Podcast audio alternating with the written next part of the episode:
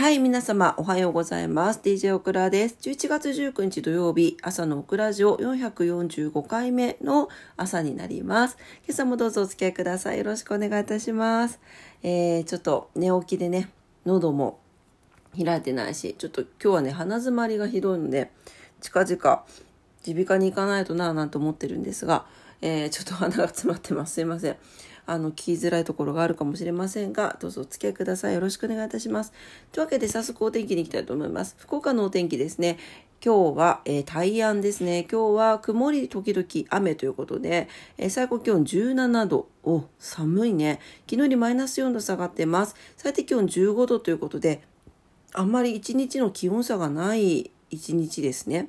最高気温17度、最低気温15度ということになっております。一応、えっ、ー、と、朝から夕方ぐらいまでが50%の降水確率になってますが、まあ、どうやら前半っぽいですけどね。ね、どうでしょうかね。でも天気の移り変わりすごい激しいので、もしかしたら夕方ぐらいまで雨が降るかもしれません。はい、えー、明日は晴れそうですよ。ね。糸島はどうでしょうか糸島も一緒かな糸島も一緒ですね。えー、17度と15度ということで、今日は一日寒い日になりそうです。あのー、雨が降らなくても、今もうすでに朝曇ってるんだけど曇りが続いてね気温が下がりそうですので気をつけてお過ごしください。明日は福岡も糸島も晴れて20度まで上がる予報になってます。はい。関東地方です。関東地方は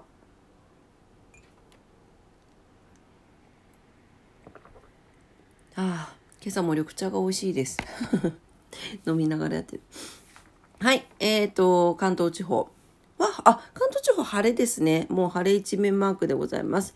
えー、朝から青空広がってますということです。最高気温18度前後。最低気温は10度前後っていうところでしょうかね。はい。逆に関東地方、明日がお天気下り坂になっております。えー、昼頃から雨が降り出すような予定だそうです。はい。えーと、それでは今日は何の日に行きたいと思います？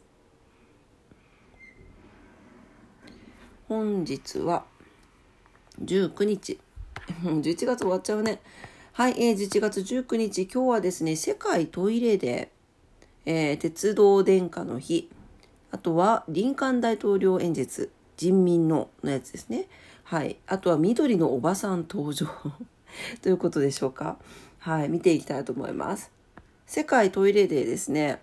これ結構、あの、トイレ掃除すごい大事みたいな話をなんかこれ去年もした気がするんですけど2001年の今日ですね世界のトイレを研究しているジャック・スミス氏らが中心となって世界トイレ機関が設立されたということで WTO そのままですねワールドトイレなんだろうね。WTO です。なんかすごいねなんかね機関です。はいえっ、ー、とトイレ機関。で、ワールドトイレデーというふうに国際表記もあるそうで、えー、同志らは世界でも高水準にある日本トイレの洗浄技術の高さ、あと栄養環境面の良さなどを広く世界に発信してくれてるそうなんですね。で、まあ、えっ、ー、と、1110で、いいトイレっていうことで日本独特独自ではトイレの日っていうのがあるそうなんですがこの世界的な世界トイレデーというのは今日なんだそうです。はい。で、えっ、ー、と、トイレ掃除ですね。あの、これもなんかこの間話したけど、まあ、トイレ掃除をしっかりしている生徒、生徒がしっかりしていて、トイレがきれいな学校の生徒は道を踏み外さないという、あの、学校調査のデータがあったりとか、あとは、うんと、ソ連崩壊後のロシアで成功した新疆経済成功者たちが一堂に集まった時に自分たちの共通点なんだろうって言ったところであの自分でしっかりトイレ掃除をしてきれいにしているっていうのが共通点だったとかあとは水が溜まるところなんでまあそして流れるところでもあるから風水的にいろいろな運に通じているから常に清潔に保つことが、えー、推奨されているとかいろんな考え方があります。はい皆さんのトイレはいかがでしょうかね？はい、えー、あとは、そうね、うーん。と、リンカン大統領の演説した日だそうですね。人民の人民による人民のための政治と語りました。通称ゲティスバーグ演説を行いましたということで。リンカン大統領オクラと同じ誕生日です。唯一の自慢。何の自慢なんだって感じなんですよね。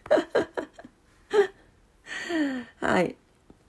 えっ、ー、と緑のおばさんはあれですね。あのえっ、ー、となんだっけ。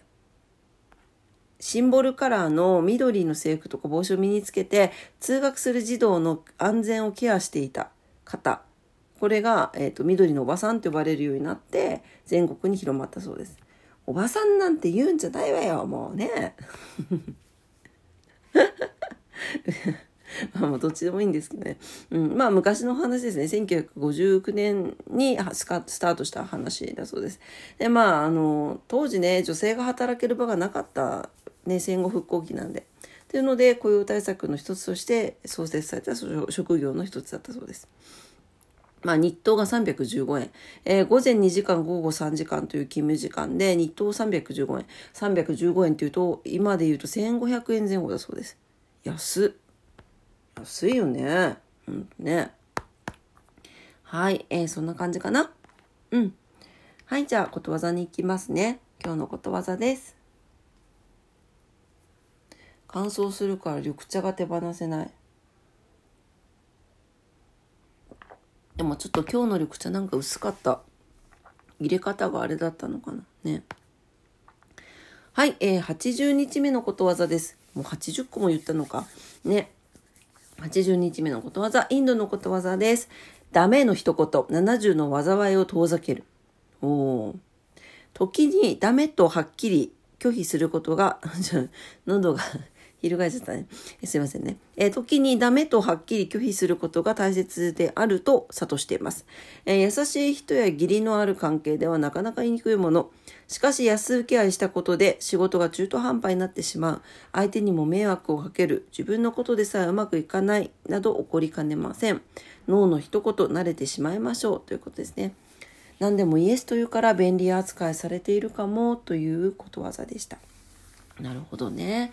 確かにまあはっきりこれはできるけどこれはできないっていうのは言えるようにならないといけないですね。これはよくまあこれインドのことわざなんでやっぱインドでもあるんでしょうね。だかよく日本人はなんかノーと言えない日本人とか言って本本出てたよね。ねっていうのがありますけどどうなんでしょうか。確かになんかわからないそんなにあのがっつりそっちに住んだこともないし本当にこう日本で交流したりとかちょっと観光で行ったりとかしたことしかないけどあのアジア圏だと中国とかねなんかあの韓国とかの方がはっきりあのちゃんと「いやいやそれはできないよ」とかなんか言ってくれる気がします。うん、でオクラ自身も言われた方があのすごい何て言うのかな、うん、気持ちがいいとも違う言われた方がなんかことが進みやすいじゃないですか。なんかその人を理解するのにすごい簡潔ですごく好きなのに自分はなんかノーって言えなかったりするんですよね。直していきたいなと思います。はい。もう嫌なことは嫌。でもね、嫌か、嫌か嫌じゃないか分かんない時もあるんだよね。どっちがいいか分かんない時もあるしね。うん、ねちゃんとはっきり、こう直感を働かせていつもイエス、ノーって言える人間になりたいなと思いますね。はい、というわけで今朝のことわざでした。インドのことわざです。ダメの一言、70の災いを遠ざけるでした。